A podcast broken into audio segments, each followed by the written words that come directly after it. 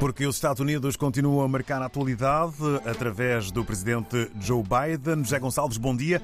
Eh, o presidente Biden continua a injetar somas enormes na economia, indiferente às críticas republicanas. De facto, a administração Joe Biden tem sido, mesmo na história económica dos Estados Unidos, uma das que, se não aquela que mais, tem investido, estimulado e feito intervenções na economia no detalhe, com apoio a empresas quando elas são consideradas estratégicas. Portanto, houve um grande apoio para a produção e para a pesquisa e para a produção de vacinas.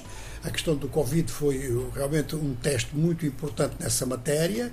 E agora aparece a questão dos semicondutores, ou seja, tudo o que tem um valor estratégico muito acentuado. O governo federal norte-americano, quando é controlado pelo Partido Democrata, tem a sensação de que se intervier as coisas andam mais depressa.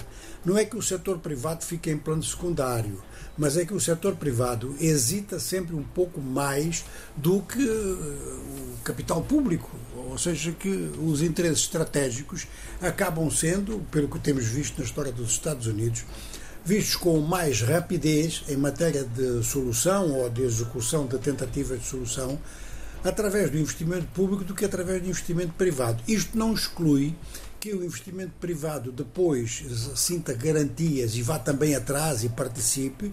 Isso tem acontecido bastante, mesmo ao longo deste mandato de Joe Biden e em mandatos anteriores de outros uh, regimes, vamos chamar-lhe assim, do Partido Democrata. Já os regimes, continuamos a chamar isto entre aspas, do Partido Republicano, não só faz muito menos intervenções, como tem isto na sua linha de princípios. Portanto, critica o governo federal, dizendo que ao investir muito aumenta eh, as despesas públicas e inibe o setor privado. Portanto, são duas visões completamente diferentes e não há nem como um convencer o outro. Realmente o setor privado fica inibido quando o Estado intervém ou fica-se a sentir estimulado quando o Estado intervém? Essa é a questão central. De maneira que agora temos um exemplo que já está a correr como notícia em agências especializadas importantes, que a administração da Casa Branca, neste momento, pretende colocar à disposição da Global Foundries 1,5 mil milhões de dólares norte-americanos.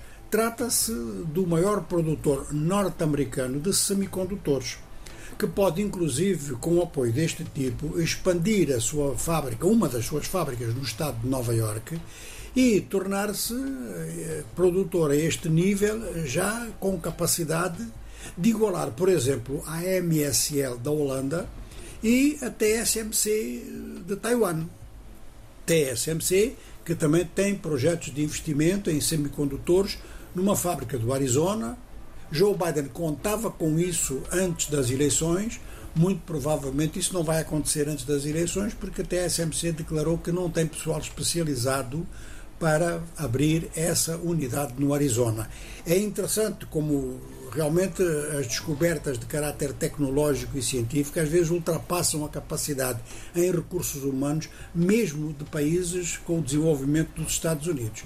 Mas esta notícia chama muito a atenção para a disposição de um governo que, no fundo, se considera liberal, de intervir na economia com fundos públicos para preencher uma lacuna que os Estados Unidos estão a sentir como perigosa.